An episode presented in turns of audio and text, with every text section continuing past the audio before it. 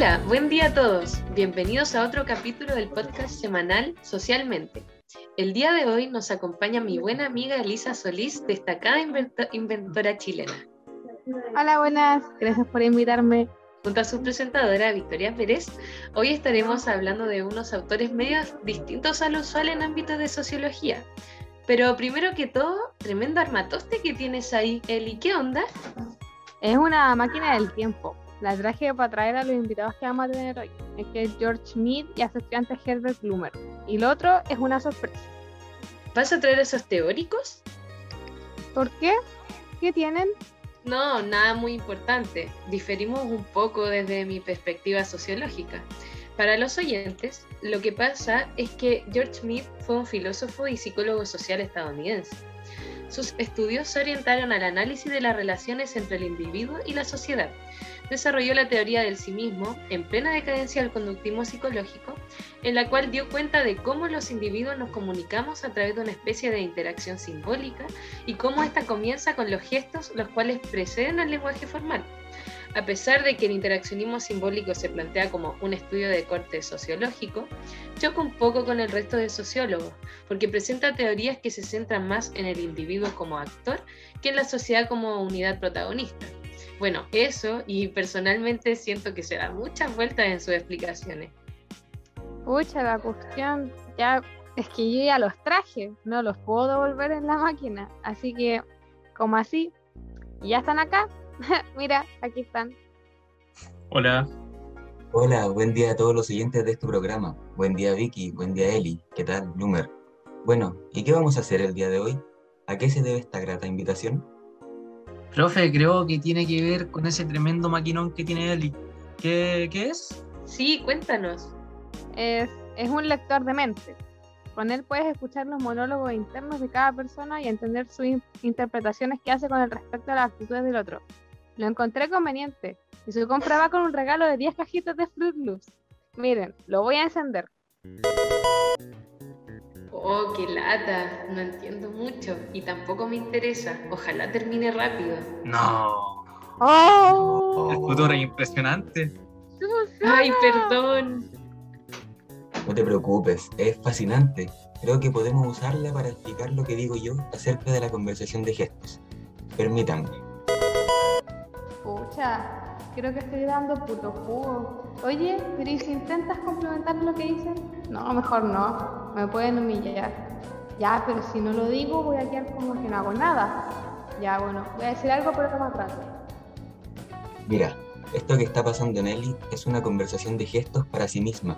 Es el inicio de la comunicación. A diferencia del conductismo, aquí podemos apreciar la interpretación del sujeto entre el estímulo y la reacción, la conversación de gestos son los monólogos internos en los que hablamos para nosotros como un sí mismo y nos tratamos como a cualquier otro, diciéndonos a nosotros mismos e interpretando los gestos y actitudes del resto para formular nuestra acción. Claro, no olvide que el sí mismo es la forma que tenemos de hacernos a nosotros mismos un objeto al mismo tiempo que sujeto.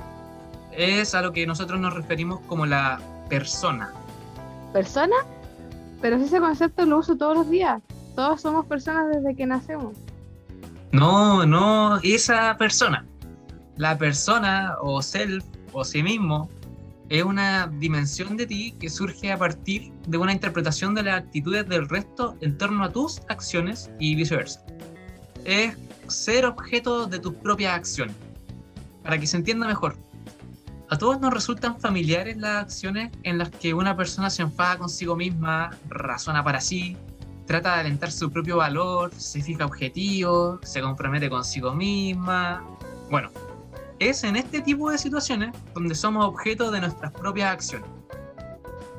Claro, y cabe mencionar que al tratarnos a nosotros mismos como objetos, nos queda organizar nuestra visión de nosotros en distintos contextos sociales, nos vemos desde los ojos del resto antes de accionar. Esta dimensión de la persona se presenta en dos fases, el mí y el yo. Ah, sí, es lo que más me acuerdo de la Biblia esa, porque me llamó la atención la distinción. El yo surgía del mí porque el mí es la organización de la serie de actitudes de otros que adopta e interpreta para sí mismo. Y el yo era la reacción del organismo en torno a esta organización. Efectivamente, al final el mí y el yo son las formas en las que interactuamos entre nosotros en base a las interpretaciones del resto. De hecho, estas interpretaciones se pueden evidenciar en el juego de los niños, quienes en un juego de roles, como por ejemplo jugar a ser profesor o profesora, e incluso jugar con sus amigos imaginarios, van formulando distintos contextos y reacciones para determinar su actuar. Del mismo modo funciona el deporte, en donde el jugador debe estar predispuesto a las posibles disposiciones del resto para actuar conforme a su objetivo y reglamento. Incluso ahora mismo, en este preciso instante, podemos apreciar esta interpretación de las acciones con la elaboración de este programa. Estamos hablando, conociendo un tipo de reglamento y sabiendo hacia dónde es emitido nuestro diálogo, hacia una comunidad específica, hacia un otro generalizado.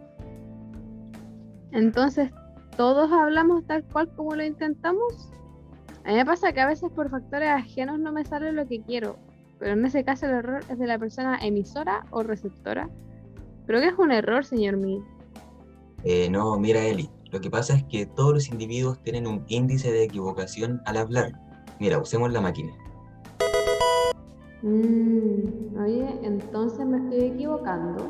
No, mejor no lo formulo así. Ah, chuta, no tengo idea de cómo van a reaccionarse en una pregunta tonta.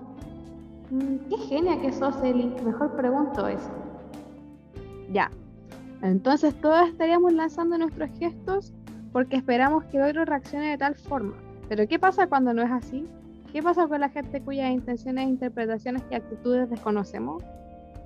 Bueno, entonces deberíamos estar generalizando sus actitudes dependiendo del contexto. Suena bastante intuitivo. Exactamente. Cuando esto pasa, nos toca situarnos desde las comunidades, gracias a las cuales podemos definir y predecir de algún modo ciertas acciones básicas de cada sujeto, ya que están adscritos a una serie de reglamentos o contratos. A esto le llamamos el otro generalizado, y lo aplicamos en el día a día en torno a los distintos contextos que vivimos, en equipos de deporte, de trabajo, con los compañeros de la U y en cualquier situación en la que nos pongamos nerviosos por cualquier presencia de cualquier grupo importante como, no sé, cuando uno entra a la sala de profe. Oye, pero tengo un problema. Pasa que, claro, yo voy a clases online y no sé, hace poco entré a una carrera en la que no conozco prácticamente a nadie. Hipotéticamente yo debería estar interactuando con la gente, preguntando por qué cosas dijo el profe, etc. Siguiendo esta teoría que proponen, yo debería estar generando y pensando las actitudes del resto en torno a cada cosa que digo y hago. Pero actualmente no me veo en esa situación. La comunidad es la misma, es mi carrera, pero no interactuamos de la misma manera. No sé qué disposiciones ni actitudes debo generar del resto hacia mí para poder saber cómo actuar. ¿Aplica la teoría del sí mismo en estos casos? Pero claro que sí. Por supuesto, mi teoría se hace presente en estas circunstancias. Por ejemplo, en tu día a día estudiando online, debes pensar en un millón de cosas cada vez que vas a participar. Prender el micrófono, qué vas a decir, prender la cámara. Y es dependiendo de esos pensamientos la forma en que procederás tu actuar. En este nuevo formato educativo se ha perdido la forma común de los gestos, lo que deriva en una comunicación mucho menos efectiva, esto se debe a que en general los participantes mantienen sus cámaras apagadas, dificultando la retroalimentación gestual a quienes esperan una respuesta. De esta forma, el mí no organiza las actitudes de los otros y en consecuencia el yo no tiene antecedentes para reaccionar. Ah, ya capté. Esa gestualidad parece harto importante. Por ejemplo, el otro día estaba esperando el metro para ir a vacunarme y en eso apareció una amiga y nos pusimos al día mientras esperábamos. Cuando surgió el tema de la vacuna yo estaba hablando harto a favor de la campaña de vacunación y del manejo del proceso, pero que me generaba un poquito de ruido esto de los grupos antivacunas. entre esos comentarios mi amiga como que empieza a quedar muy... Mmm, que incómodo, mirar para otra parte y claro, en ese instante no tenía claro que mi amiga parecía estar en desacuerdo con lo de las vacunas, así que antes de que cualquier cosa saliera de su boca, tuve una fracción de microsegundos para interpretar los símbolos e interactuar de acuerdo a ellos. Ahí, como no quería discutir con ella, cambié un poquito el discurso con uno más piola y le dije que igual finalmente era decisión de cada uno. Buena aplicación del concepto, Vicky. Este tipo de interacción social es común entre dos personas y se da en un plano simbólico a través del lenguaje y también de los gestos. Eh, al darse la conversación, uno de los agentes cambia su aspecto y sus gestos al oír una declaración con la que no está de acuerdo o frente a la que sus disposiciones no estaban listas y no verbaliza nada, pero sus gestos lo expresan e indican que la interacción no va bien.